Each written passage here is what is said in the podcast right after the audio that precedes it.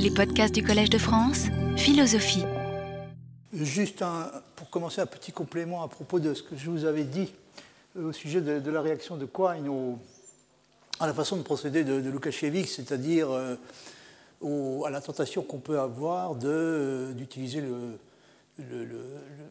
l'adoption d'une logique plurivalente, enfin en l'occurrence d'une logique trivalente, comme un moyen d'échapper au, risque apparent de, fatalisme, hein, non seulement de déterminisme, mais même de, fatalisme qui semble exister à partir du moment où on décide d'attribuer euh, dès maintenant à une valeur de vérité déterminée aux, énoncés décrivant des événements futurs contingents, puisqu'on est tenté de, de, raisonner de la façon suivante. On se dit que euh, Dieu sait, la préscience divine lui permet de savoir s'il il y aura ou non demain une bataille navale. Si c'est qu'il y en aura une, alors euh, bien sûr, ça implique qu'il y en aura une, c'est-à-dire que la proposition concernée est vraie, et euh, ça semble impliquer également que du coup, euh, ce que nous pouvons faire est complètement indifférent, hein, quoi que nous puissions, de quelque façon que nous puissions délibérer, et quoi que nous puissions décider et entreprendre, la bataille navale aura lieu ou, elle n'aura pas lieu. Alors, je vous avais indiqué de quelle façon il réagit à ça.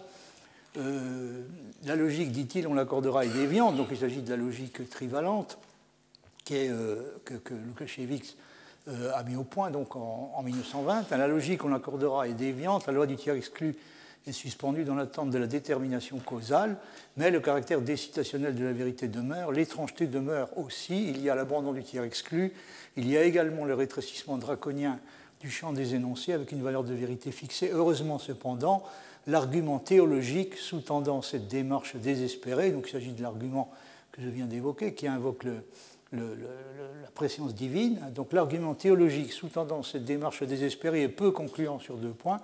L'un est la supposition d'un Dieu omniscient, l'autre est l'idée que le déterminisme universel exclut la liberté d'action. Nous sommes libres et responsables, pouvons-nous argumenter en ce sens que nous agissons comme nous choisissons de le faire, savoir si nos choix sont déterminés par des causes antérieures est en dehors de la question. Alors à ce propos, je voulais vous, citer ce, passage d'un des manuscrits de, Wittgenstein qui va euh, dans un sens euh, assez semblable. Hein. Wittgenstein dit le, le problème philosophique semble insoluble jusqu'à ce que l'on voit qu'il y a une maladie qui a son siège dans la forme de représentation. Donc ça c'est l'idée euh, que Wittgenstein se fait habituellement de la nature d'un problème philosophique. Et puis, donc, et puis, immédiatement après, il évoque comme exemple ce problème du, choix libre. Est-ce que le choix libre, est-ce que le choix libre peut rester libre dans l'hypothèse où il serait déterminé par des causes euh, d'une certaine nature? Mon choix est libre ne signifie rien d'autre que je choisis parfois, et que je choisisse parfois est tout de même une chose qui ne fait pas de doute. Ce qu'on appelle libre est seulement le choix en soi. Il souligne euh, le mot seulement, ce qui est appelé libre, donc est seulement le choix en soi. Donc s'il y a choix, il y a liberté. Dire nous croyons seulement que nous choisissons est du non-sens. Le processus que nous appelons choisir a lieu, que l'on puisse prédire ou non le résultat du choix d'après les lois de la nature. Hein. C'est-à-dire donc le choix euh, a bel et bien lieu et le contraste entre les situations dans lesquelles nous choisissons et les situations dans lesquelles ce qui se passe nous est imposé du dehors sans que il y a une place quelconque pour un, pour un, choix. Donc le contraste entre ces deux types de, situations reste ce qu'il est, et euh, c'est tout à fait une façon qui est complètement indépendante, dit Wittgenstein, de la question de savoir si le, le résultat du choix peut être ou non prédit euh, en vertu d'après euh, des lois de la nature. Bon, ça c'était juste un petit complément que je voulais apporter à ce que je vous avais dit à ce propos. Alors je reviens à ce dont j'étais en train de vous parler, si je me souviens bien à la fin à savoir, euh, excusez-moi,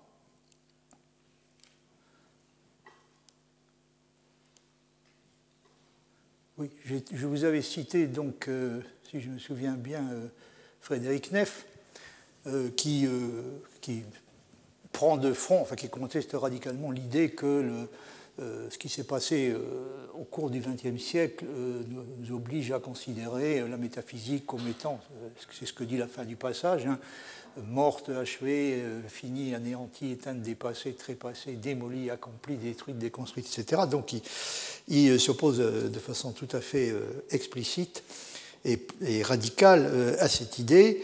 et il fait partie de ceux qui, qui pensent que le chemin qui a été suivi essentiellement par la philosophie allemande, depuis la critique de la métaphysique par Kant, jusqu'à euh, sa destruction euh, supposée, ou en tout cas sa déconstruction finale par Heidegger et ses héritiers contemporains, il pense que ce chemin n'avait rien d'exclusif et d'obligatoire. Qu'il ne résulte que d'une certaine façon de raconter l'histoire de la philosophie qui n'a rien d'obligatoire. Il correspond, euh, estime-t-il, à ce qui pourrait bien apparaître dans un futur plus ou moins proche comme un simple épisode relativement accidentel qui a été interprété à tort comme constituant une sorte de destin inévitable auquel la philosophie en général et la métaphysique en particulier ne pouvaient espérer échapper. Il y avait en réalité d'autres chemins possibles et certains ont été suivis avec la plus grande réussite.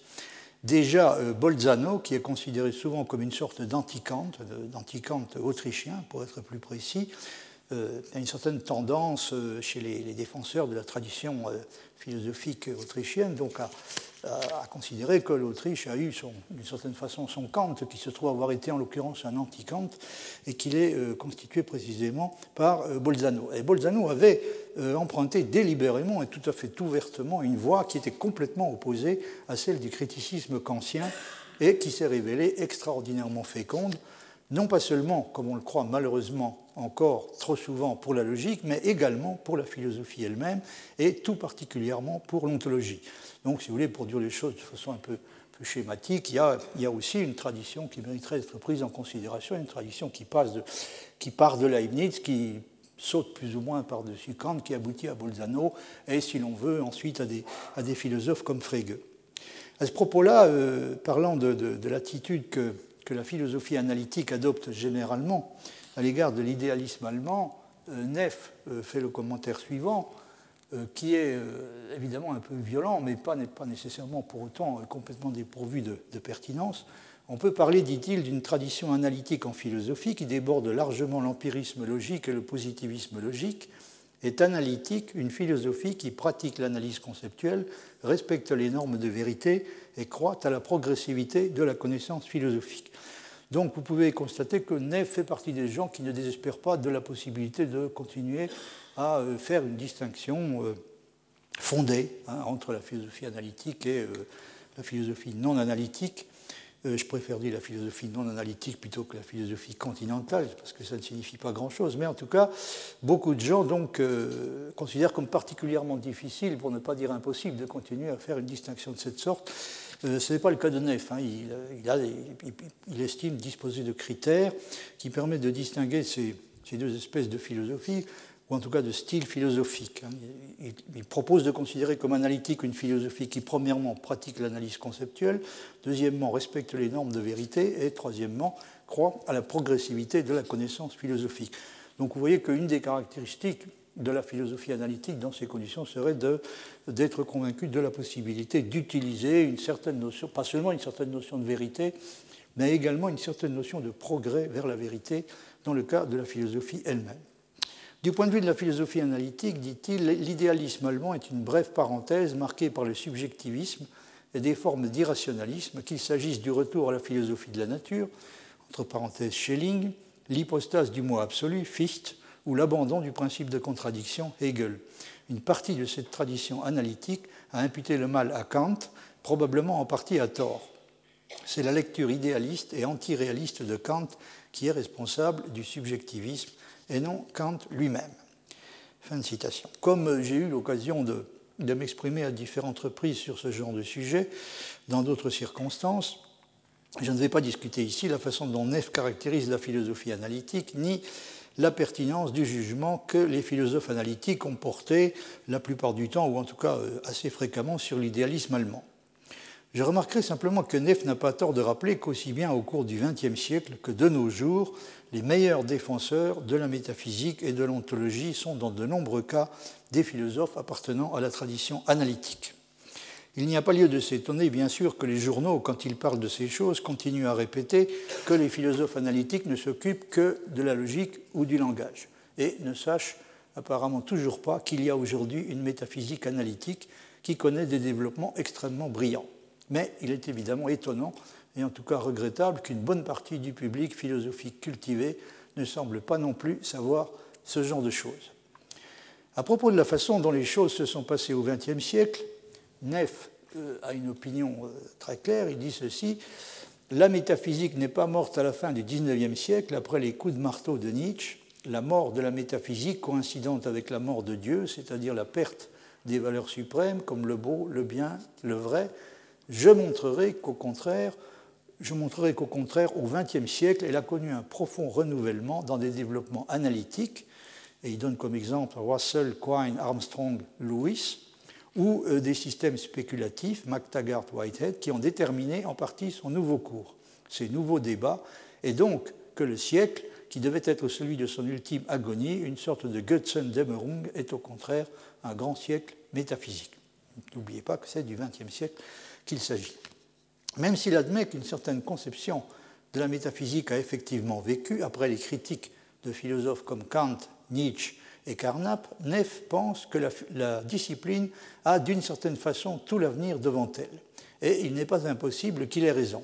Mais je ne discuterai pas non plus ce point, et encore moins la question de savoir s'il faut se réjouir, ou au contraire, comme le font probablement tous ceux qui, pour une raison ou pour une autre, pensaient et proclamaient qu'elle avait fait son temps, s'il faut se désoler que la métaphysique ait réussi à survivre aussi brillamment à sa mort annoncée.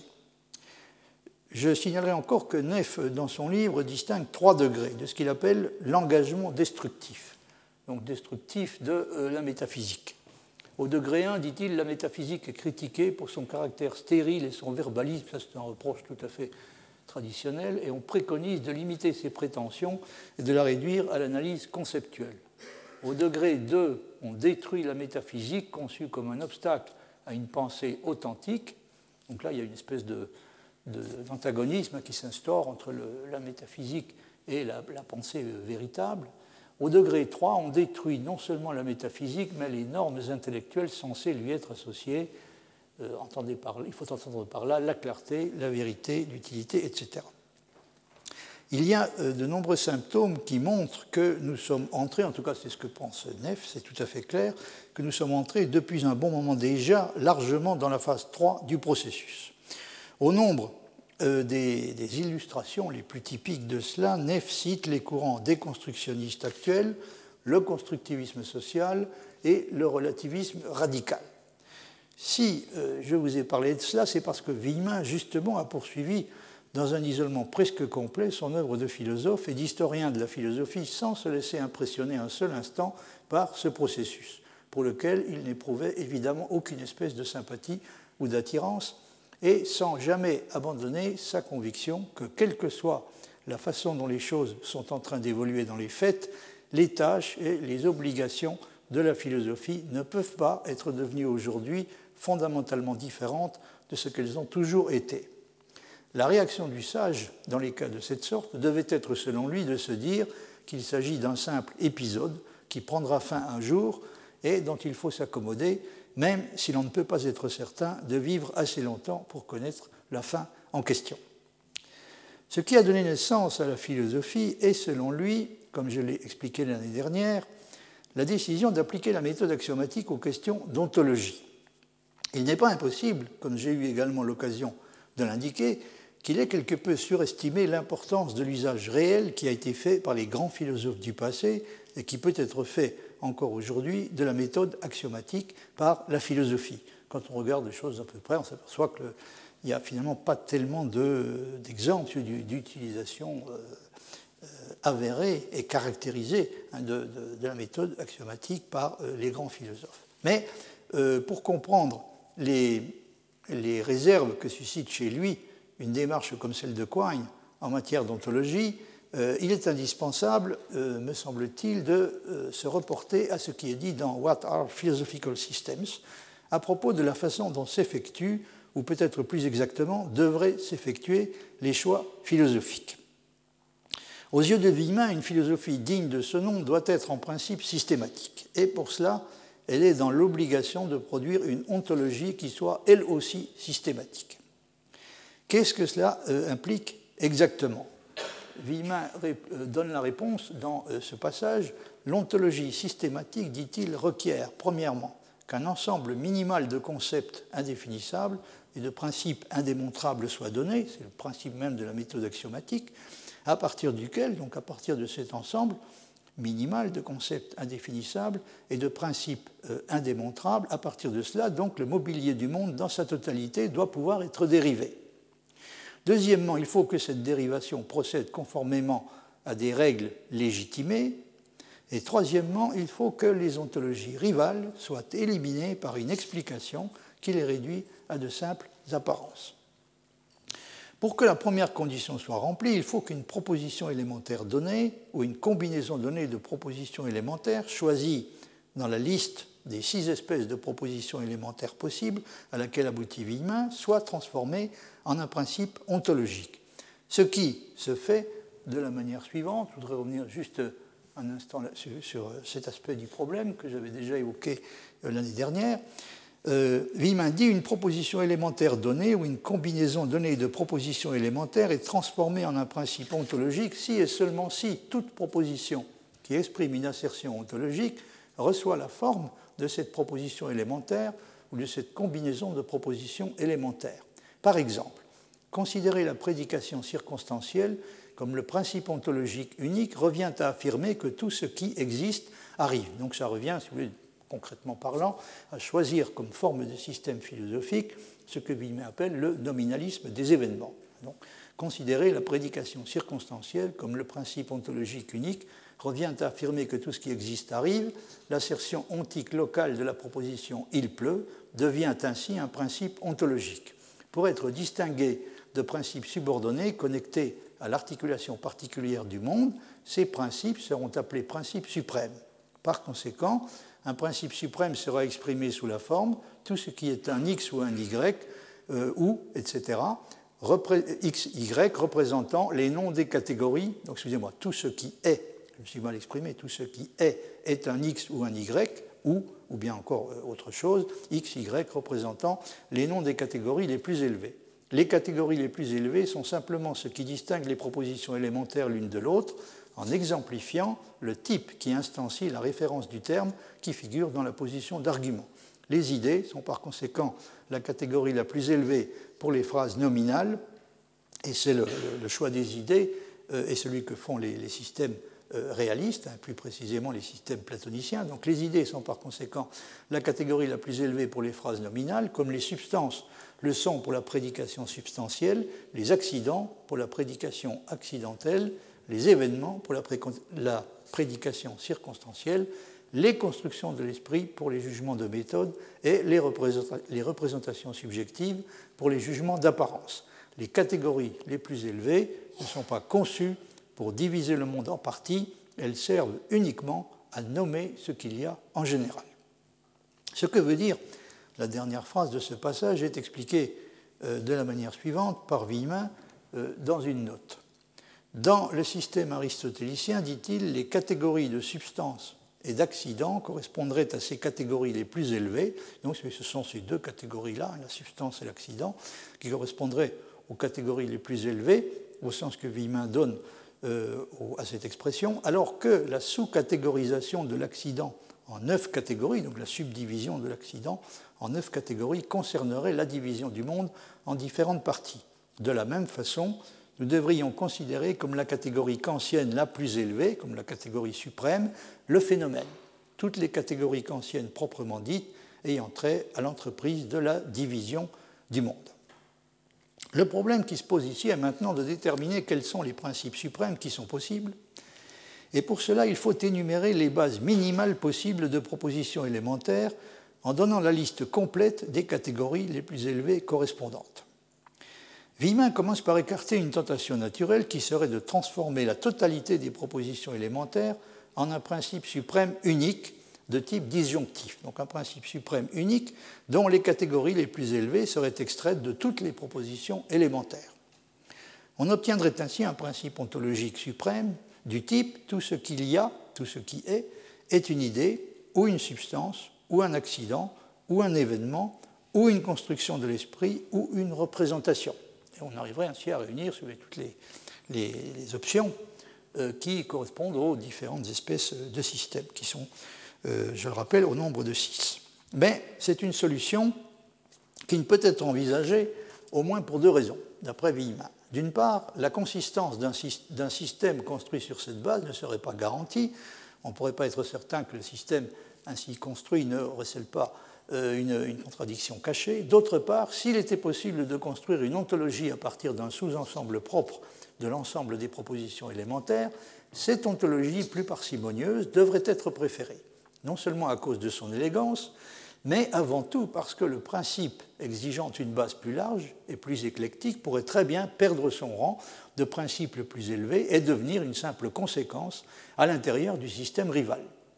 Il faut donc faire en sorte que le système sélectionné soit minimal, autrement dit, commencer par chercher les bases ontologiques minimales entre lesquelles on aura à choisir en déterminant le nombre minimum de propositions élémentaires qui sont nécessaires et suffisantes pour former un principe suprême. Or, ici, deux cas différents doivent être distingués.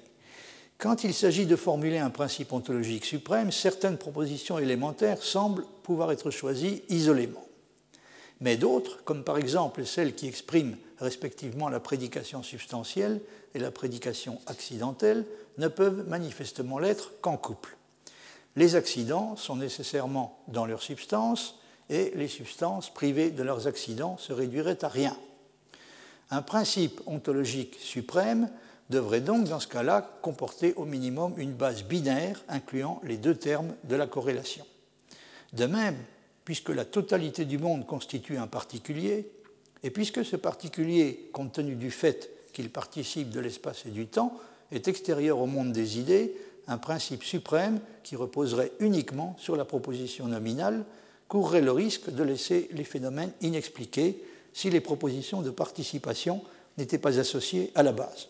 Je vous dirai dans un instant quelques mots sur ce que Villemin appelle la phrase ou la proposition euh, minimale, la phrase ou la proposition euh, nominale, excusez-moi.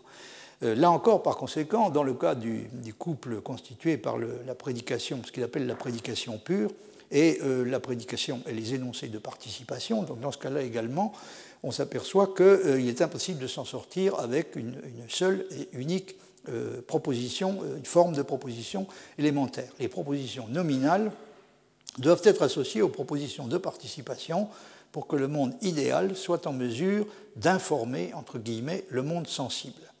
Dans le cas du réalisme platonicien, pour constituer le monde phénoménal que les idées doivent permettre de sauver, entre guillemets, il est nécessaire d'accepter une deuxième catégorie suprême en plus des idées.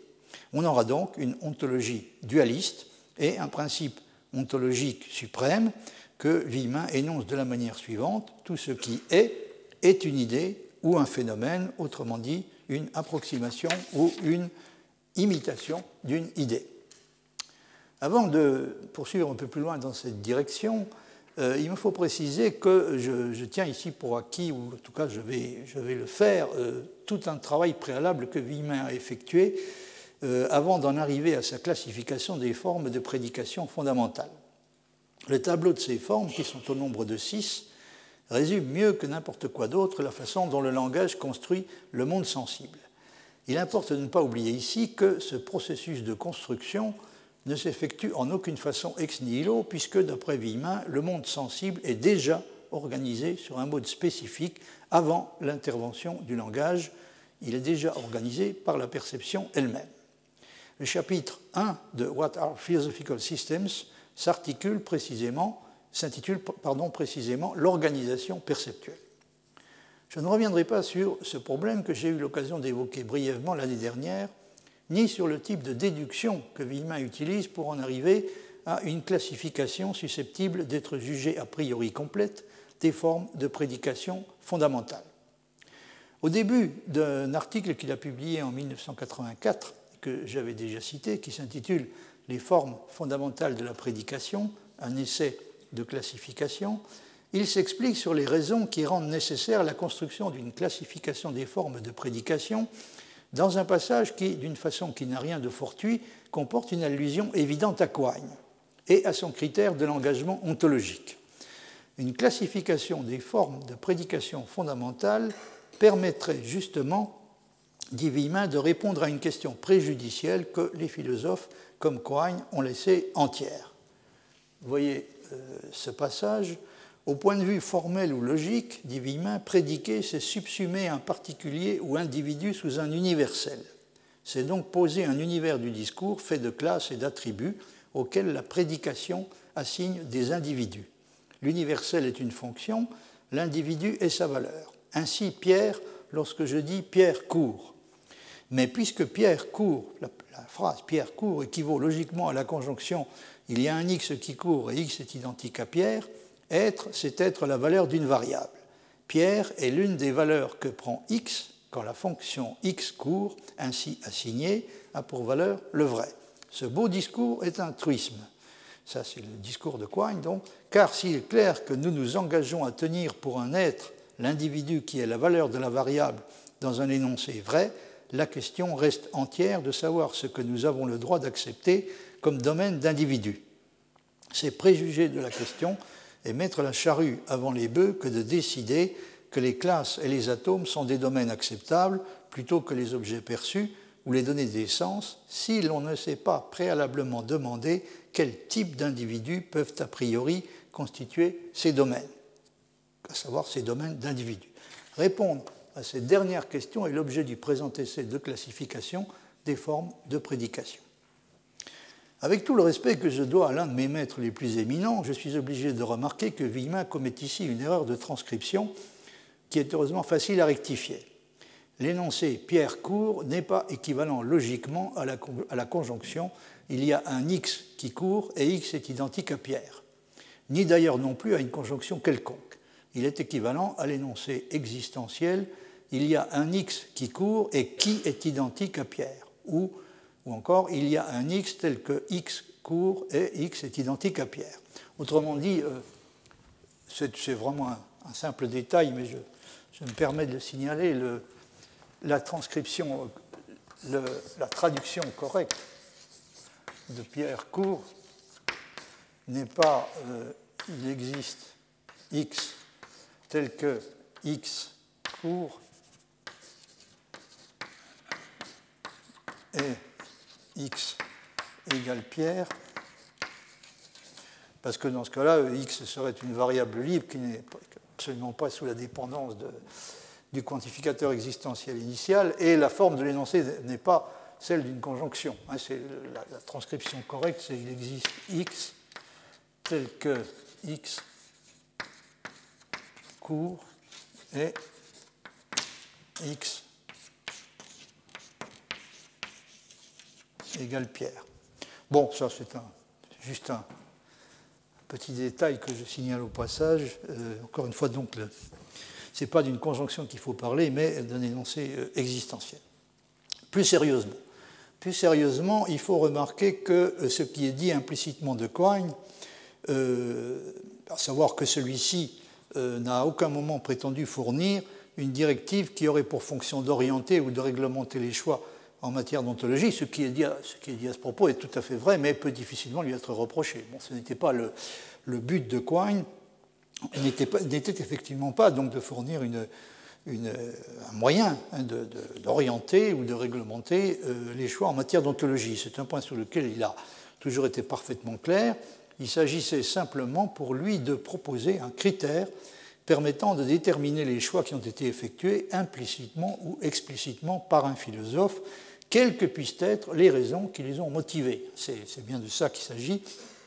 Je n'y insiste pas parce que je me suis étendu déjà euh, assez longuement euh, sur ce point. Donc, ce que Quine a cherché à, ce que a cherché à nous procurer, c'est un, critère permettant de déterminer avec beaucoup plus de précision qu'on est de façon générale en mesure de le faire, les choix, les assumptions ontologiques qui sont faites par euh, un, philosophe ou par un, système euh, philosophique euh, déterminé. Mais du point de vue de vie humaine, on fait les choses à l'envers. On fait les choses à l'envers si on se décide, comme l'a fait Quine, si on décide, comme l'a fait Quine, d'accepter comme des réalités, d'une part, les objets physiques, et donc en dernière analyse les atomes, et d'autre part les ensembles, sans avoir effectué le travail préalable qui aurait consisté à s'interroger sur les types d'individus qui sont susceptibles de constituer les domaines d'individus que l'on peut décider ou refuser d'accepter. C'est-à-dire qu'il aurait fallu effectivement commencer par euh, acquérir euh, une idée suffisamment claire de, des différentes options euh, qui sont possibles, ce qui, aux yeux de Villemin, donc exige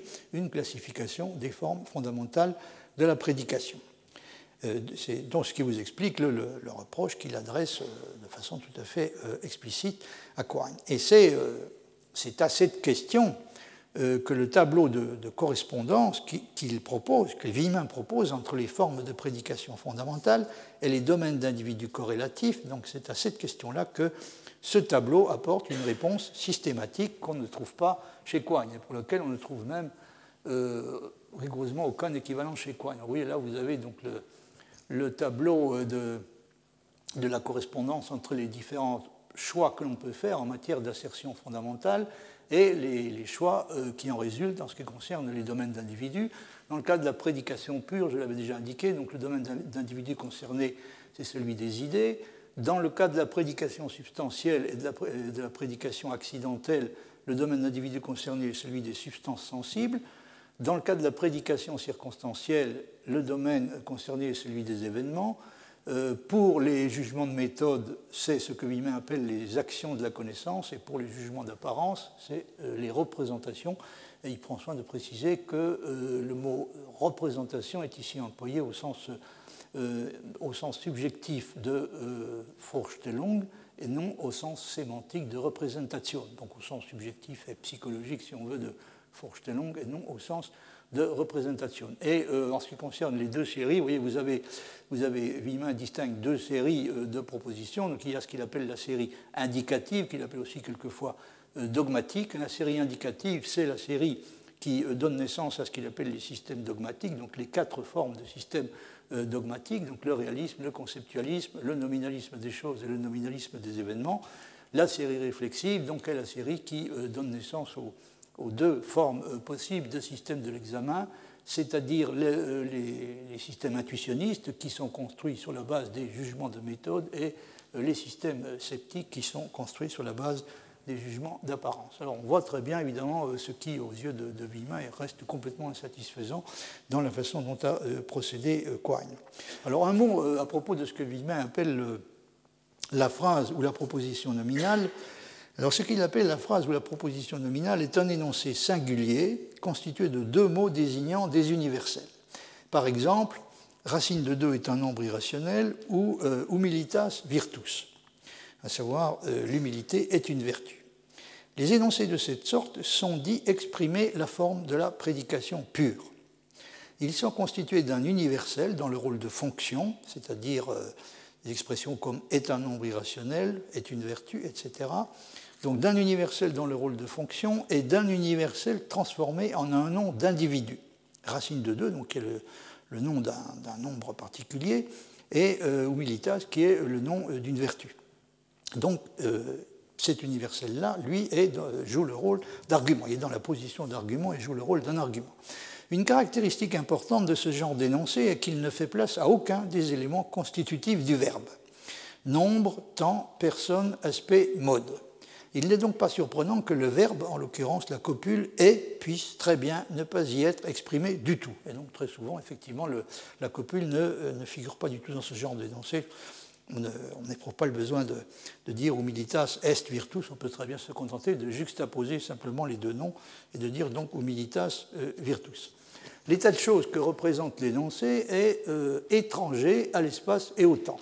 Les individus qui sont classés par les énoncés de prédication pure, en étant subsumés sous des universels, n'ont pas de rapport avec le contenu de la perception et l'ontologie qui est mise en œuvre par la détermination du domaine des individus et celle des idées. Donc le domaine concerné, encore une fois, est celui des idées. C'est lorsqu'on s'écarte de la prédication pure par l'adjonction de déterminations diverses, notamment verbales, que l'on peut parler de la perception le nom d'assertion de participation est donné à tout énoncé qui s'écarte de la prédication pure et porte sur le monde sensible.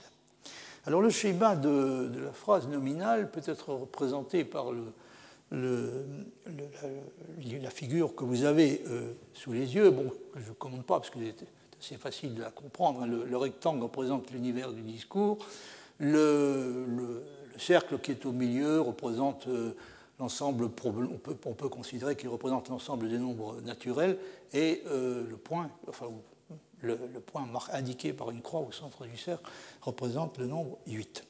C'est ça donc le, schéma de la, de la phrase nominale et il faut, il, faut, indiquer que, à ce propos que Villemin a emprunté cette désignation de phrase nominale à Meillet. J'ai eu l'occasion de vous indiquer qu'il avait il avait tendance à accorder de façon générale une considération beaucoup plus grande que ne le font souvent les philosophes à des, linguistes comme euh, Meillet ou également euh, Ténière. Et euh, là, donc, il se sert de, cette expression de phrase nominale qu'il a empruntée à Meillet pour, désigner, pour caractériser les, phrases du type l'humilité est une vertu, et il choisit d'appeler, par contraste, donc phrase de participation, les phrases du type Agnès est obéissante. L'anglais euh, et le français, remarque-t-il, ne font pas de différence formelle euh, entre ces deux sortes de phrases. Et euh, elles sont représentées toutes les deux par une forme logique unique, hein, qui est la forme F de A, c'est-à-dire l'objet A tombe sous le prédicat F. Mais il y a néanmoins une différence importante entre ces deux sortes de phrases qui a, bien été, qui a été remarquée et soulignée par Benveniste, que Villemin cite. Benveniste a insisté euh, sur cette différence dans euh, l'analyse minutieuse qu'il fait du mode d'utilisation des deux espèces de phrases, notamment euh, chez Homère. Il y a d'après lui une, opposition significative, une opposition réelle et significative entre elles. elle est bien décrite dans le, passage suivant, c'est Benveniste donc qui, qui s'exprime, la phrase nominale et la phrase verbale n'insertent pas de la même manière et n'appartiennent pas au même registre. La première est du discours, la seconde de la narration. L'une pose un absolu, l'autre décrit une situation. Ces deux traits sont solidaires et ils dépendent ensemble du fait que dans l'énoncé, la fonction assertive repose sur une forme nominale ou sur une forme verbale. La liaison structurale de ces conditions ressort à plein, étant apte à des assertions absolues, la phrase nominale a valeur d'argument, de preuve, de référence. On l'introduit dans le discours pour agir et convaincre, non pour informer c'est hors du temps, des personnes et de la circonstance une vérité proférée comme telle.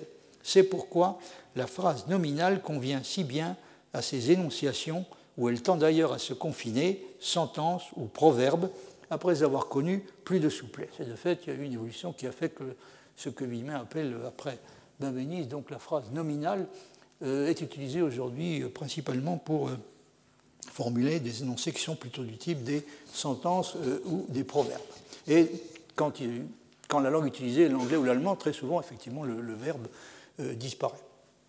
Les individus, euh, pardon, excusez, du point de vue philosophique, la phrase nominale constitue l'instrument privilégié, peut-on dire, en résumé, l'instrument privilégié pour la formulation de vérités qui sont de type purement conceptuel, qui ont un caractère intemporel puisqu'elle subsume un universel argument sous un universel fonction.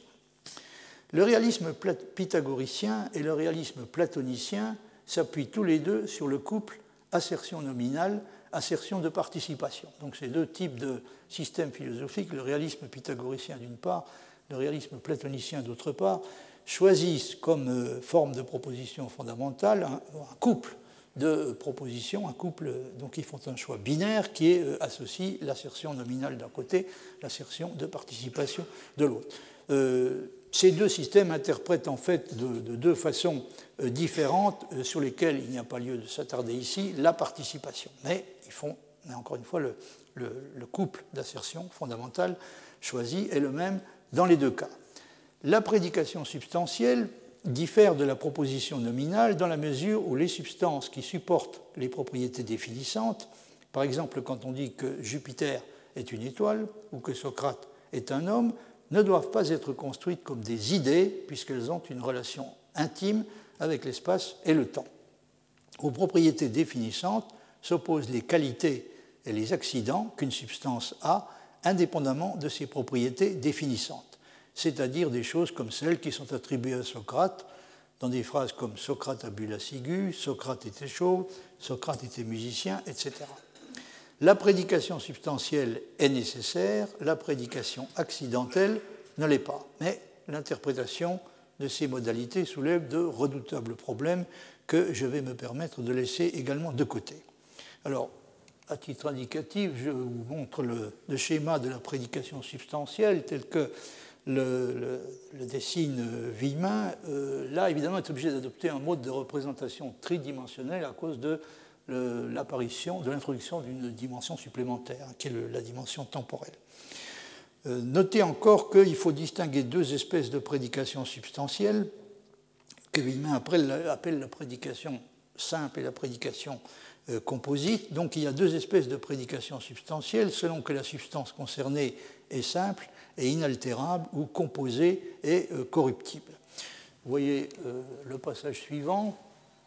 Deux cas doivent être distingués, dit Villemin, selon que l'individu est ou n'est pas exempt des changements internes qui sont le lot ordinaire de telles substances spatio-temporelles. Les éléments et les astres déifiés ont souvent été conçus comme appartenant à la première classe. La sempiternalité d'un sujet considéré comme simple va alors de pair avec l'éternité du prédicat. C'est la raison pour laquelle cette prédication substantielle est appelée simple. En revanche, une substance qui est conçue comme étant composée et corruptible est entièrement sujette à l'altération et à la destruction le nom d'une telle substance peut entrer dans cette prédication substantielle qui peut être appelée composée seulement si, aussi longtemps que, et pour autant qu'elle existe, la partie de la substance qui est concernée dans la prédication substantielle est en permanence identique avec un cas particulier de l'universel en position de prédicat. Une distinction semblable apparaît à l'intérieur de la prédication accidentelle, mais à la condition que le rôle du simple et celui du composé soient échangés. Les choses deviennent un peu compliquées et un peu techniques, mais je ne vais pas vous tourmenter euh, longuement avec ça. Il y a un passage dans Nécessité ou contingence euh, qui explique la, même chose d'une façon qui me semble-t-il est, susceptible de, est plus, facile à, comprendre. Se peut-il, euh, demandera-t-on, écrit qu'un universel étranger au temps soit individualisé par une substance sensible et donc soumise aux vicissitudes de la localisation et de la temporalité?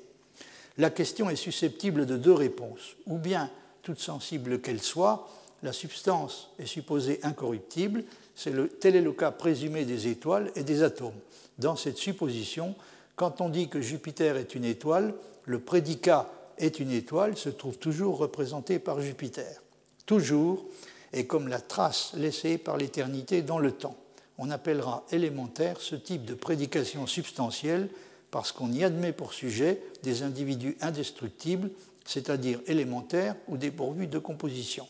Ou bien les substances sujets se corrompent, c'est la deuxième euh, possibilité, donc lorsqu'on dit que Socrate est un homme, on confie à Socrate le soin de représenter l'humanité pendant un laps de temps fini.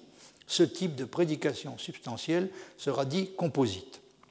L'instanciation de l'humanité chez Socrate et euh, chez un de nos contemporains doit être la même dans les deux cas, bien que ces deux exemplaires d'humanité se situent à des siècles de distance l'un de l'autre. Par conséquent, l'humanité comme espèce doit être supposée immuable, même si elle n'a pas d'existence en dehors des individus transitoires, une substantialité de second ordre, celle des substances secondes précisément, doit lui être reconnue. Et c'est ce qui se passe chez euh, Aristote je vous montre encore le schéma de la prédication euh, accidentelle euh, sans le, commenter longuement. alors en ce qui concerne. Oui, peut-être si je peux peut-être vous, projeter encore ce, passage concernant la prédication accidentelle.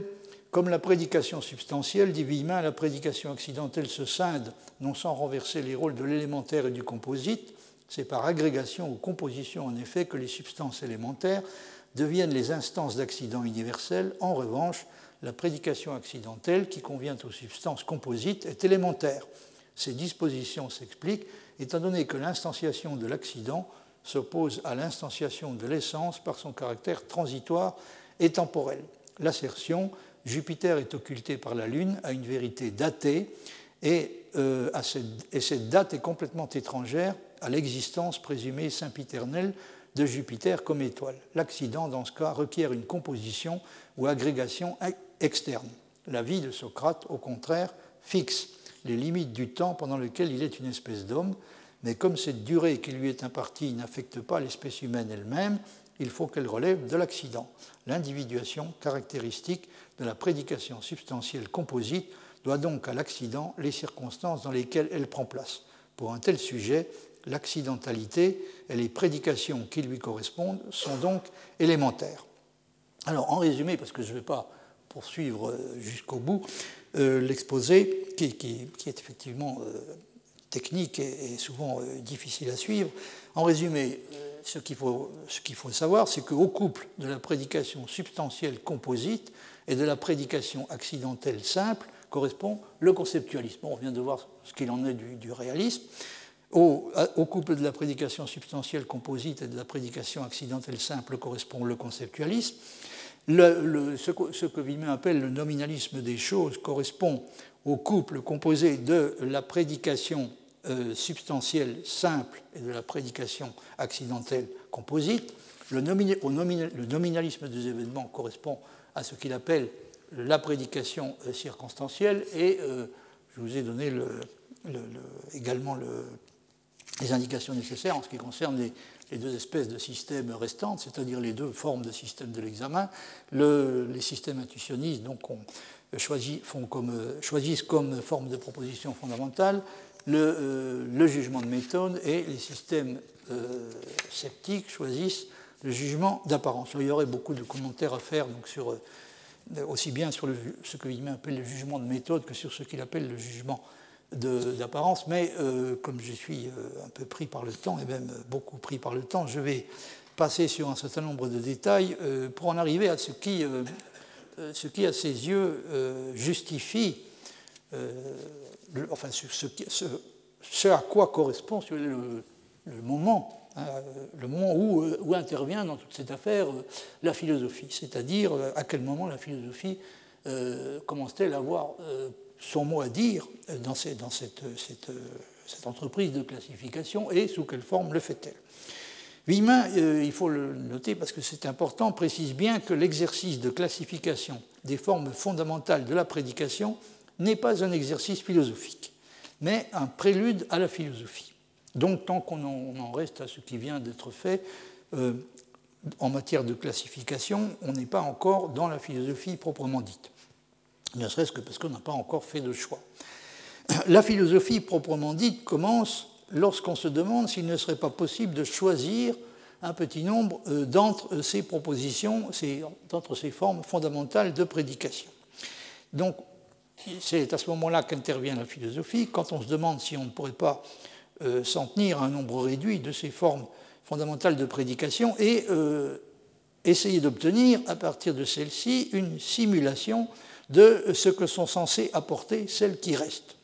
Alors, je vais essayer de retrouver le passage que je voulais vous montrer.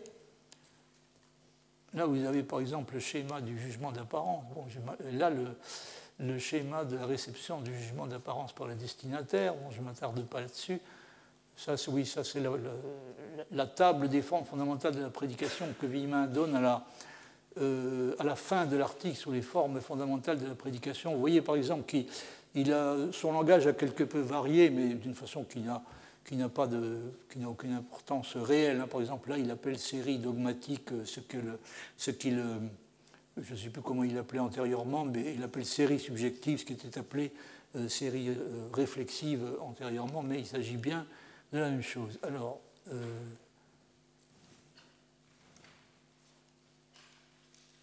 Voilà, alors ça c'est le, le, passage dans lequel euh, il, il, répond à la question de savoir à partir de quel moment, sous quelle forme et pour quelle raison la philosophie doit-elle intervenir à un moment donné dans, dans ce, processus. Hein. C'est-à-dire le processus qui a commencé par la recherche d'une d'une forme d'une de, classification, si possible complète, des formes de prédication fondamentale. Une fois classées, dit-il, les formes fondamentales de prédication, tel que les suppose le langage conçu comme outil de communication universelle, conformément aux réquisites du sens commun, le philosophe, du moins le philosophe dans le sens que ce terme a reçu jusqu'à ce jour, s'interrogera sur l'authenticité de ces formes.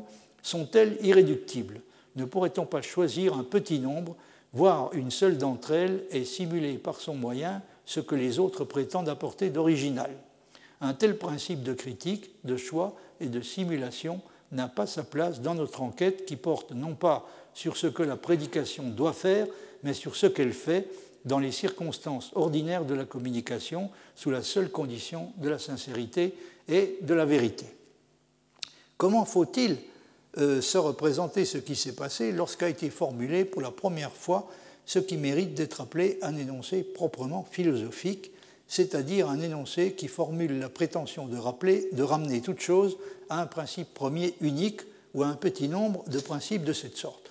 Donc, vous voyez, Villemin dit clairement que le, travail qu'il a entrepris dans l'article dont j'étais en train de vous parler, c'est-à-dire l'article intitulé Les formes fondamentales de, la, prédication, euh, cet article, stricto sensu, ne relève pas encore vraiment de la philosophie. Hein. Encore une fois, la philosophie intervient après, c'est-à-dire au moment où euh, on, se met en devoir de choisir parmi les euh, différentes possibilités. Alors, qu'est-ce qui s'est passé exactement lorsque, pour la première fois, on a senti ce besoin, hein, ce besoin de, choisir dans ce qu'il comporte de proprement philosophique Villemin dit, suggère une réponse du type suivant Thalès qui passe pour avoir fondé la géométrie grecque, énonça peut-être le premier une proposition philosophique, en disant Tout est haut. Il s'était élevé à un principe inconditionnel et universel. Certains, à Millet, substituèrent à l'eau des causes matérielles différentes.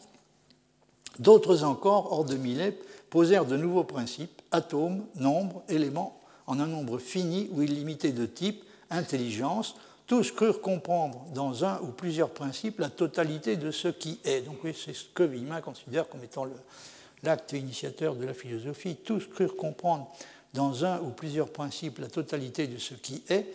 Appelons raison la faculté de poser ou d'élire des principes inconditionnés, quelle que soit leur détermination matérielle. La philosophie, dès son origine, fut un système, elle le fut parce qu'elle donnait libre cours à l'essence de la raison. Fin de citation. La philosophie doit-elle rester ce qu'elle a été dès son origine? Et le peut-elle? C'est évidemment, en un certain sens, euh, toute la question. La philosophie, cependant, n'attend pas pour intervenir que l'on ressente la nécessité de choisir entre les formes de prédication fondamentales. Stricto sensu, elle le fait dès que l'on se préoccupe de trouver un principe capable de garantir a priori la complétude de la classification des formes en question ce qui constitue une chose que l'on ne peut pas attendre de la linguistique seule. Donc, pour être tout à fait exact, il faudrait dire que la philosophie intervient en tant que telle hein, dès ce moment-là. Il s'agit, dit Villemin, de déterminer complètement les formes des prédications fondamentales, et cette détermination complète, qui fait toute la difficulté du problème, exige un principe. Comment saurions-nous que nous avons énuméré toutes les formes si nous en restons à un procédé inductif d'énumération? La linguistique générale peut fournir, et on verra qu'elle fournit des critères pour reconnaître les formes au moyen de classes d'unités sémantiques et pragmatiques spécifiques. Elle permettra même d'esquisser une construction de la classification en exploitant la notion de neutralisation et le système d'opposition. Ces critères par eux-mêmes restent insuffisants. Le système ne sera démontré complet que si, dans ce prélude philosophique, on subordonne la sémiotique à un principe philosophique et la rend par là générale.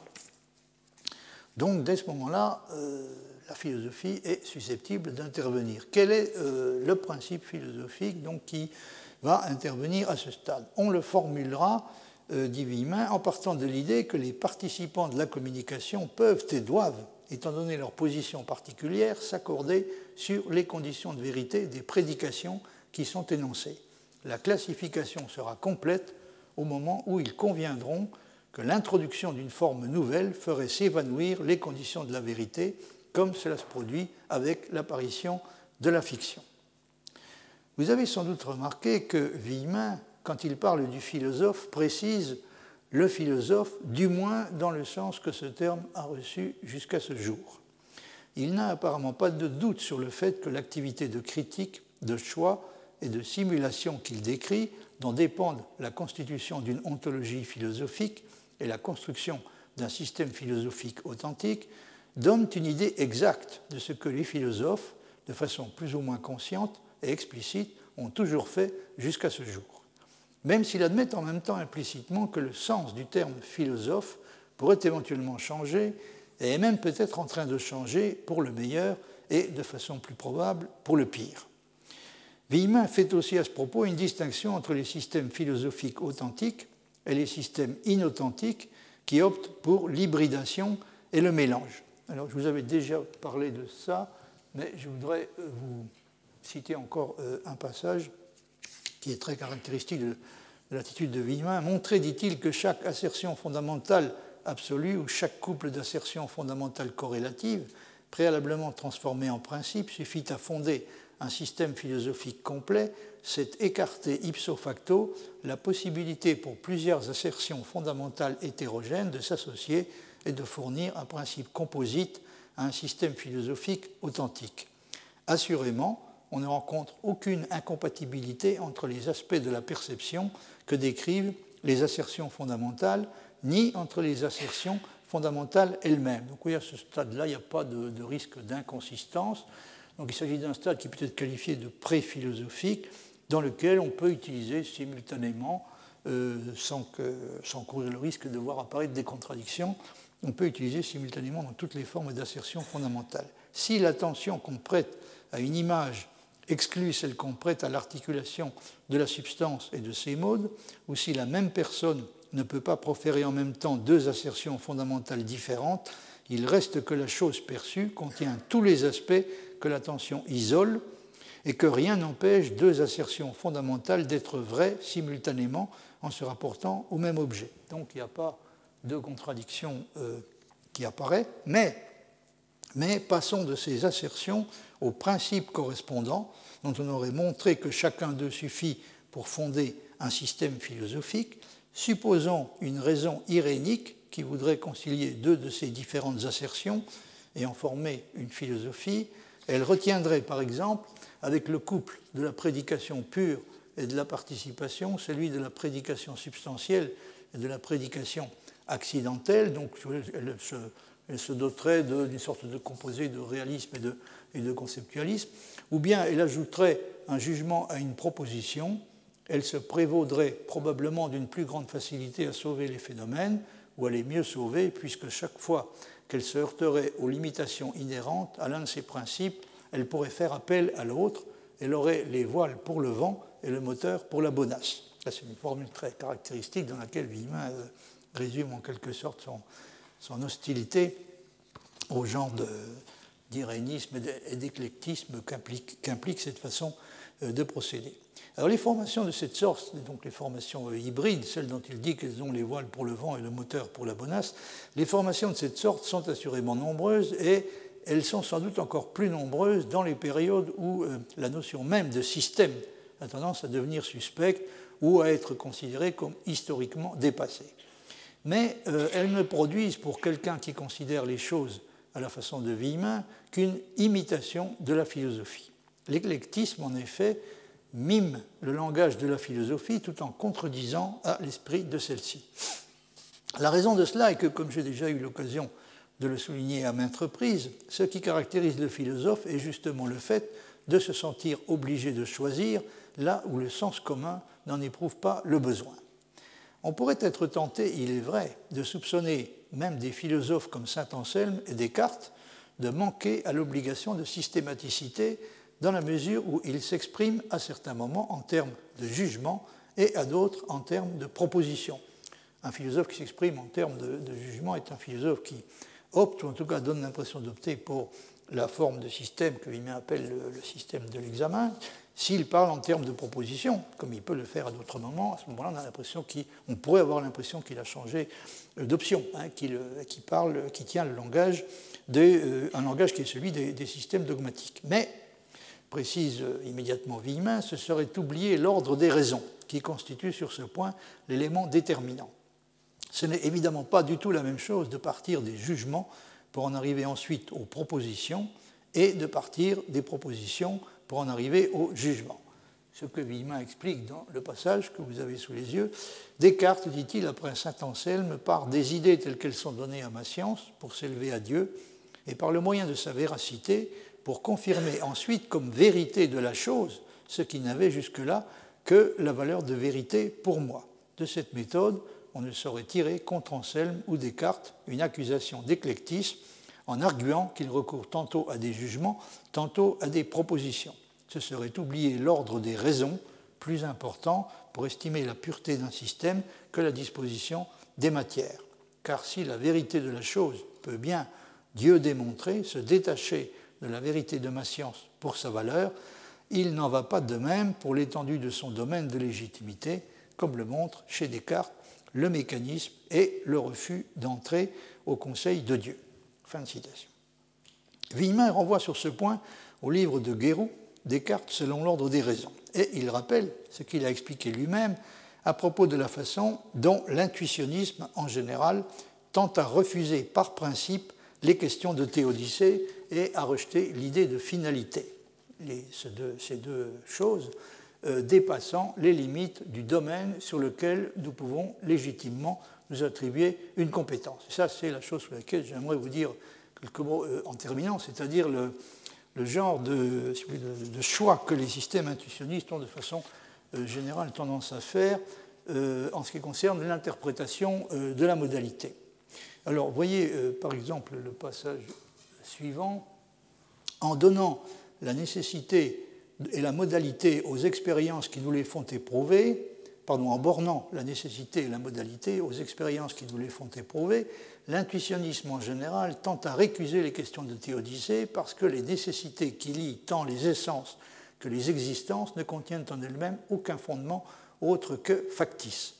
En d'autres termes, en tant que l'intuitionnisme se borne à décrire la connaissance, il rejette systématiquement l'idée de finalité qui rattacherait la nécessité à un fondement de droit divin ou nouménal. La physique de Descartes est donc toute mécaniste, donc il choisit le mécanisme contre la finalité. La physique de Kant, newtonienne, admet certes des forces, mais ces forces ont perdu le caractère métaphysique et finaliste que leur prêtait Leibniz. Elles sont les organes du mécanisme universel. Et c'est effectivement un changement euh, très important. Leibniz dit explicitement que la notion de force doit être considérée comme une notion qui est intrinsèquement euh, métaphysique et eh bien, cette, caractéristique de la notion de force euh, disparaît chez Kant et Villemin a raison de remarquer que c'est le choix que font de façon générale les systèmes intuitionnistes. Ils se caractérisent donc par cette espèce de ce qu'on peut appeler, enfin ce qui est appelé chez Descartes, ce refus d'entrer au conseil de Dieu. Alors chez Kant, le, le statut des notions modales présente des caractéristiques qui sont euh, analogues euh, à la façon dont les choses se passent euh, chez Descartes, puisque le possible est défini comme étant l'accord avec les conditions formelles de l'expérience, nous ne pouvons nous former aucun concept du possible en dehors de ces conditions. Et les modalités en général ne portent que sur le rapport des objets à notre faculté de penser et non sur les objets eux-mêmes. Donc vous voyez, il y a une interprétation euh, bien déterminée de, des modalités en général qui se trouvent imposées hein, par ce, choix, par cette adoption de la forme de système intuitionniste. Encore une fois, donc, les modalités ne peuvent euh, avoir trait qu'au rapport que les objets entretiennent avec notre faculté de penser. Nous ne sommes, pas, sommes donc pas autorisés à conclure de ce qui est possible ou nécessaire pour nous à ce qui est possible ou nécessaire en soi. En ce qui concerne l'attitude de Descartes, Guérou l'a décrit de la manière suivante. Préoccupé de fonder l'autonomie d'une physique purement mathématique, Descartes met l'accent sur ce que l'incompréhensibilité de Dieu comporte de liberté absolue, conçue comme pouvoir décisoire, affranchi de toute espèce de règle, puissance souveraine du oui ou du non, du faire ou du ne pas faire, du faire ainsi ou autrement. Il coupe ainsi radicalement l'une de l'autre la science et la théologie, le monde matériel et la téléologie. Une conséquence de cela que tous les systèmes intuitionnistes acceptent est la contingence des lois de la nature. Puisque, pour reprendre l'expression de Descartes, les moyens de connaissance dont nous disposons ne vont pas jusqu'à nous permettre de siéger au Conseil de Dieu, et de savoir quel genre de considération a motivé le choix des lois auxquelles obéissent dans les faits les phénomènes naturels, rien ne nous permet d'affirmer qu'elles n'auraient pas pu être différentes. Les lois de la nature auraient pu être différentes. Autrement dit, les nécessités qui ont été créées par Dieu ne l'ont pas été nécessairement. Chez Leibniz, par exemple, les lois de la nature possèdent au moins le genre de nécessité qu'il appelle morale en ce sens qu'elles ont été imposées par la décision de créer le meilleur des mondes possibles. Une fois décidé par Dieu que le le meilleur, que le, monde qui doit être créé est le meilleur des mondes possibles, une position qui lui appartient de façon objective, hein, d'une manière sur laquelle Dieu n'a pas, de prise, donc il se trouve euh, contraint moralement de le créer. Par conséquent, euh, le monde dans lequel nous vivons, avec les lois de la nature qui régissent les phénomènes naturels, possède au moins une nécessité qui peut être appelée morale. Mais rien de tel ne peut être affirmé du point de vue de Descartes ou de celui de l'intuitionnisme en général, parce qu'encore une fois, c'est une caractéristique qui est, euh, qui est, commune à tous les systèmes intuitionnistes. Vous voyez ce que dit là-dessus Villemin tous les systèmes intuitionnistes admettent la contingence des lois de la nature, c'est là une conséquence inévitable des conditions constructives imposées à la vérité. Le mouvement caractéristique de la physique de ces systèmes est donc le mouvement mécanique. Si l'on tolère quelques finalités, c'est à titre d'idée régulatrice de la recherche, non comme un fondement ontologique des lois qui viendraient à rendre celles-ci nécessaires. Ces lois contingentes font-elles encore la part à la contingence, pour ainsi dire intérieure, des objets qu'elle gouverne.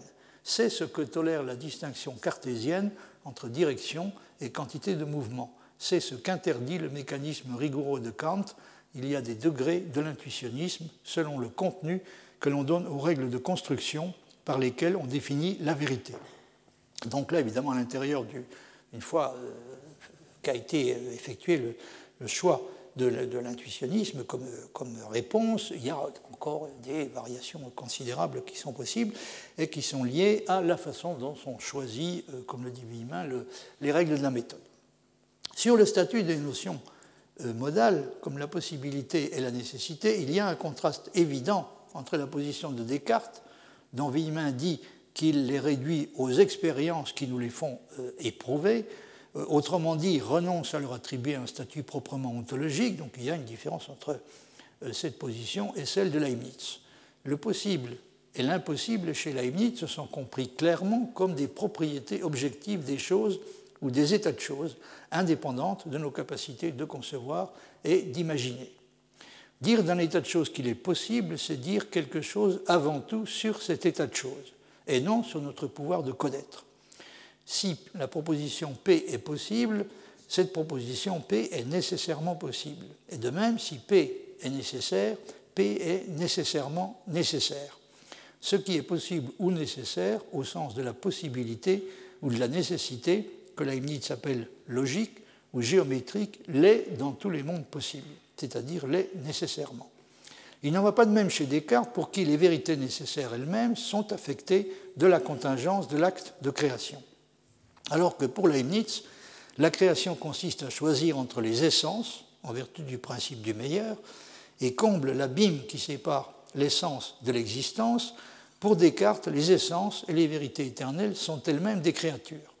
Et comme il l'explique dans une lettre à Mélan, voyez le passage, encore que Dieu ait voulu que quelques vérités fussent nécessaires, ce n'est pas à dire qu'il les ait nécessairement voulues, car c'est tout autre chose de vouloir qu'elles fussent nécessaires et de le vouloir nécessairement ou d'être nécessité euh, à le vouloir.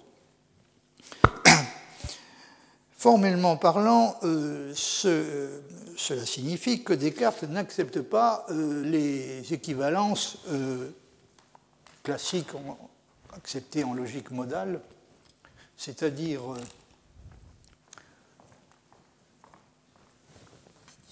il est nécessaire qu'il soit nécessaire que P. Donc s'il est nécessaire que P, il est nécessaire qu'il soit nécessaire que P et inversement. La même chose en ce qui concerne la possibilité.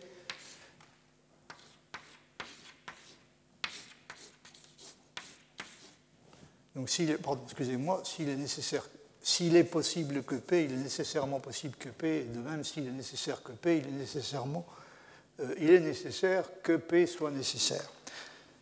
Donc c'est une façon, euh, c'est la façon habituelle de, caractériser la, distinction qu'il qui, y a entre le point de vue de Descartes et celui de Leibniz. Euh, ce que Descartes accepte, donc, ce sont, à la place de ces équivalences, ce sont simplement les implications, c'est-à-dire nécessairement, nécessairement P implique nécessairement P, c'est-à-dire LLP, LLP implique LP, et euh, il est nécessaire que P soit possible, implique que P est possible, mais il n'accepte pas donc les, implications euh, réciproques. À la différence de, celle de Leibniz, La notion cartésienne de nécessité semble donc euh, avoir le caractère d'une notion purement épistémique. Tout ce qu'on peut dire à propos de choses comme l'impossibilité d'une montagne sans vallée, ou celle d'une somme d'un et de deux qui ne ferait pas trois, se réduit, semble-t-il, à ceci que, c'est ce que dit euh, Descartes, hein, Dieu m'a donné un esprit de telle nature que je ne saurais concevoir une montagne sans vallée, ou une somme d'un et de deux qui ne serait pas trois, etc. Et de telles choses impliquent contradiction dans ma conception. C'est une, illustration vraiment euh, tout à fait typique, hein, elle est littérale de, ce que dit Villemin, euh, pour faire en sorte qu'il euh, ne puisse pas y avoir de montagne sans vallée, ou qu'il ne puisse pas y avoir de somme d'un et de deux qui ne fasse pas trois.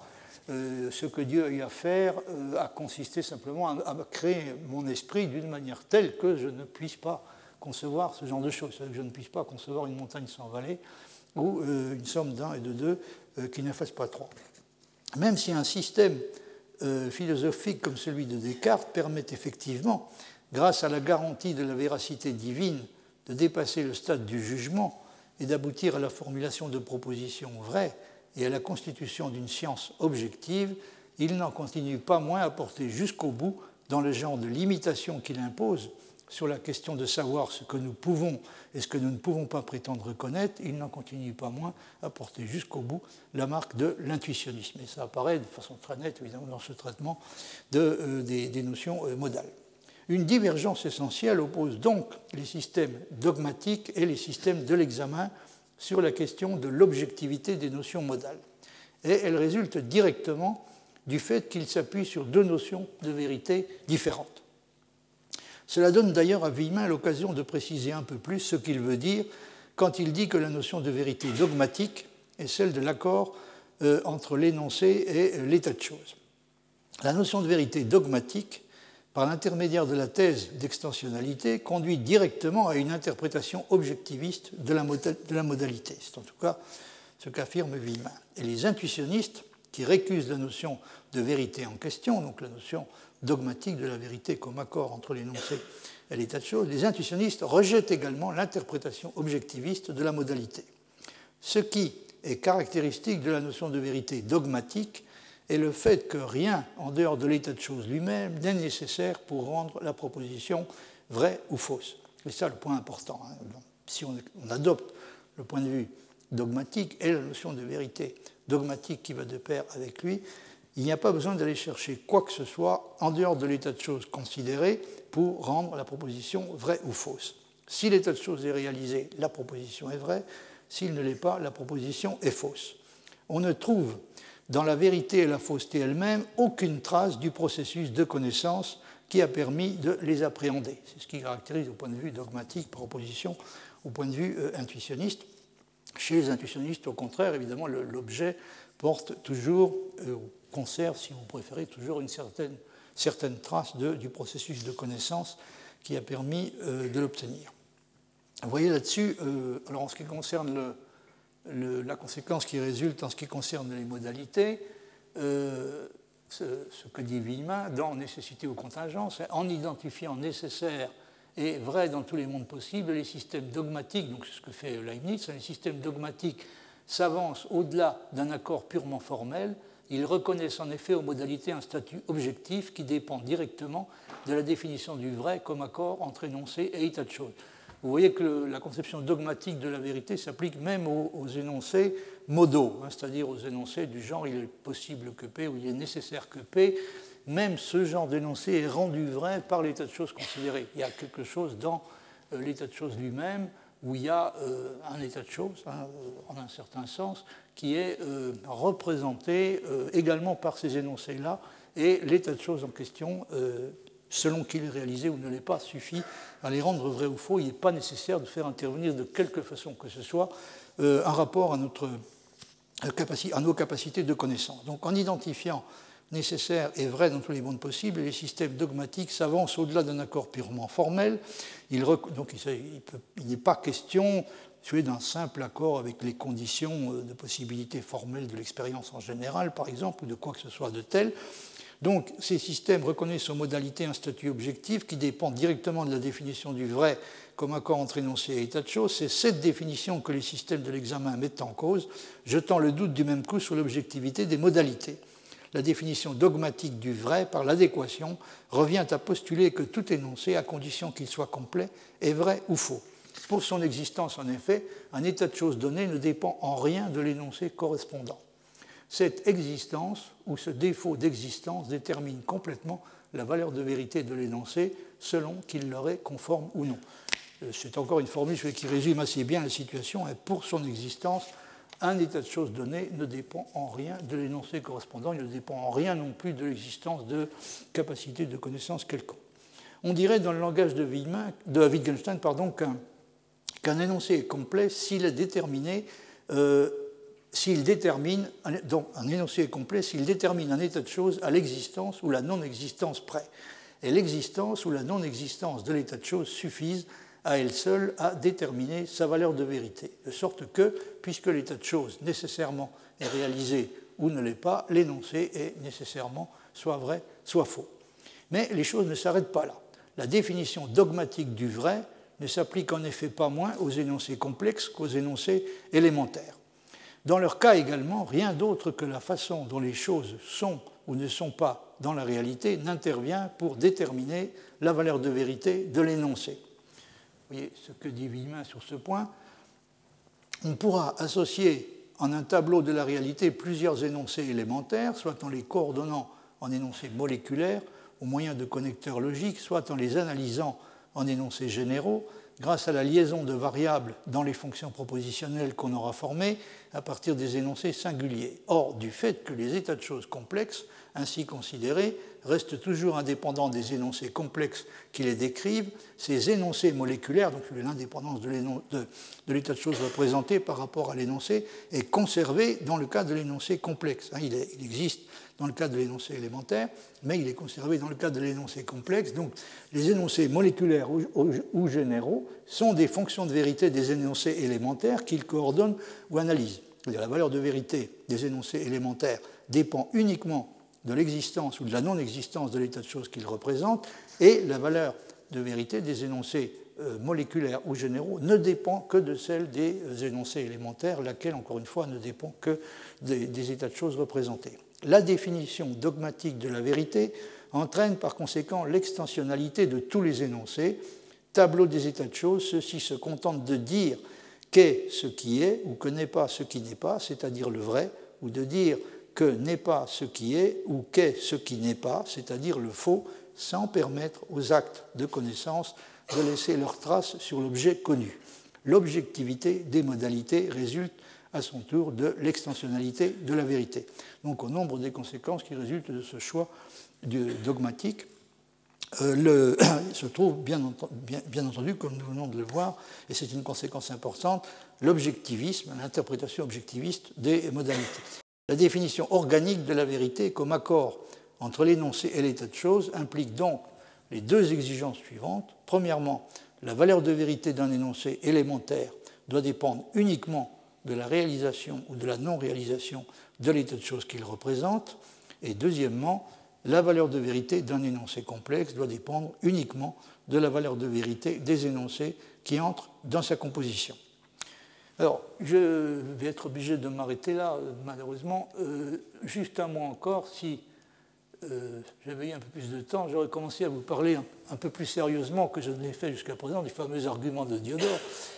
L'argument de Diodore nous intéresse parce que justement c'est lui qui, constitue aux yeux de Villemin le principe de, séparation et de, division hein, entre, les, entre les systèmes philosophiques sur la question de la modalité, sur la question de l'interprétation de, des, modalités. Quand on veut savoir, euh, quel genre de choix euh, un système philosophique fait euh, en ce qui concerne ce problème, celui de l'interprétation des modalités, donc, la plupart du temps, la meilleure façon de le savoir, c'est de regarder de quel, genre de, de quelle façon il s'y prend pour essayer de résoudre ce fameux argument de Diodore. Là, vous avez ici donc la formulation des, trois prémices de l'argument de Diodore. Toute chose vraie, passée est nécessaire une fois, comprenez, une fois qu'elle est passée, en grec, pan parallelitos alete sanan kaionesti. La deuxième prémisse, du possible, l'impossible ne suit pas. dunato adunaton ou kakolutei. La troisième, il y a des choses possibles qui ne sont pas vraies, ni ne le seront, un dunaton estin o ut estin aletes ut estai. Et euh, euh, pense que pour, euh, pour, pour, arriver à interpréter correctement l'argument de Diodore, il faut le compléter par une prémisse qu'on appelle le principe de nécessité conditionnelle, qui, est, qui provient de, de l'interprétation d'Aristote. Le fait que ce qui est soit quand il est, et que ce qui n'est pas ne soit pas quand il n'est pas, est nécessaire. En grec, tomen un einai to on otan e kaito meon me einai otan me ananke. Alors, il y a euh, une petite chose que je voulais vous dire. Bon, là, vous avez, je, vous montre une dernière fois le, le, tableau des, systèmes philosophiques euh, tels que Villemin l'a construit en relation avec les formes de prédication fondamentales. Vous pouvez vérifier à nouveau. Donc, le, le réalisme fait le choix du couple constitué par la prédication pure et les énoncés de participation. Le conceptualisme choisit la prédication substantielle composite, la prédication accidentelle simple. Le nominalisme des choses choisit la prédication substantielle simple et la prédication accidentelle composite. Euh, le nominalisme des événements choisit la prédication substantielle, euh, circonstancielle pardon, et les systèmes de l'examen. Euh, pour ce qui concerne les systèmes de l'examen, l'intuitionnisme choisit les jugements de méthode et le scepticisme choisit les jugements d'apparence. Alors, une petite chose encore que je voulais vous montrer. Oui, là, je vous ai, euh, j'ai reproduit le, texte grec d'Épictète dans lequel se trouve exposé l'argument de Diodore. il y a une petite chose que je voulais vous signaler en terminant. Euh, malheureusement, je ne sais pas si je vais arriver. Oui, si. vous avez sous les yeux la traduction française. Je me permets de signaler à ceux d'entre vous qui auraient envie euh, cet été de se plonger dans l'argument dans, dans, le, texte d'Épictète et plus précisément dans l'argument de Diodore, que la traduction comporte une faute évidente. Si vous utilisez la traduction, euh, il s'agit de, la traduction euh, Budet, si je ne me trompe, je ne l'ai pas indiqué, bon, c'est la traduction Budet. Euh, alors, si vous regardez le début, hein, l'argument dominateur, donc le curio nogos, l'argument dominateur paraît avoir été posé en vertu des principes suivants. Il y a contradiction mutuelle entre ces trois propositions, donc il s'agit des trois propositions alpha, euh, bêta-gamma ou euh, ABC que vous aviez tout à l'heure sous les yeux, l'argument dominateur paraît avoir été posé en vertu des principes suivants. Il y a, une, il y a contradiction mutuelle entre ces trois propositions. Tout ce qui s'est réalisé dans le passé est nécessaire, donc ça c'est la première proposition. L'impossible ne peut être une conséquence du possible, et il y a du possible qui n'a point de réalité actuelle ou n'en aura pas. Euh, c'est manifestement une erreur. Hein. il, faut, lire, il y, a du, possible qui n'a point de réalité actuelle, ni n'en aura, et non pas ou n'en aura pas. Si vous regardez le texte grec, vous voyez que le texte dit euh, utestin euh, aletes utestai. Hein. il y a du possible, o utestin aletes, qui n'est pas vrai, utestai, ni ne le sera. Donc le traducteur là a remplacé le, la, négation conjointe par une disjonction, ce qui est effectivement euh, très malheureux, surtout que c'est une traduction qui est relativement récente. Alors, je vais m'arrêter là donc, pour cette année.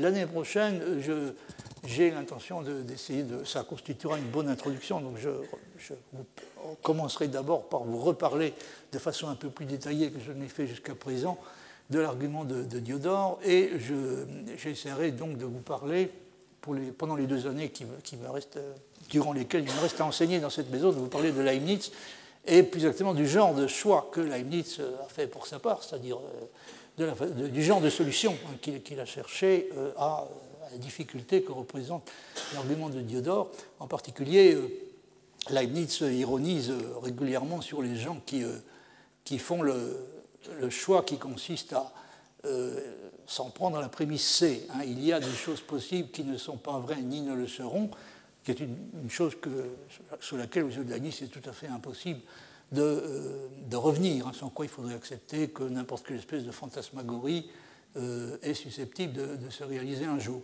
Donc, euh, je voudrais, l'année prochaine, je, souhaiterais commencer à vous parler d'un thème qui pourrait s'intituler à peu près de la façon suivante, nécessité, contingence et liberté chez Leibniz.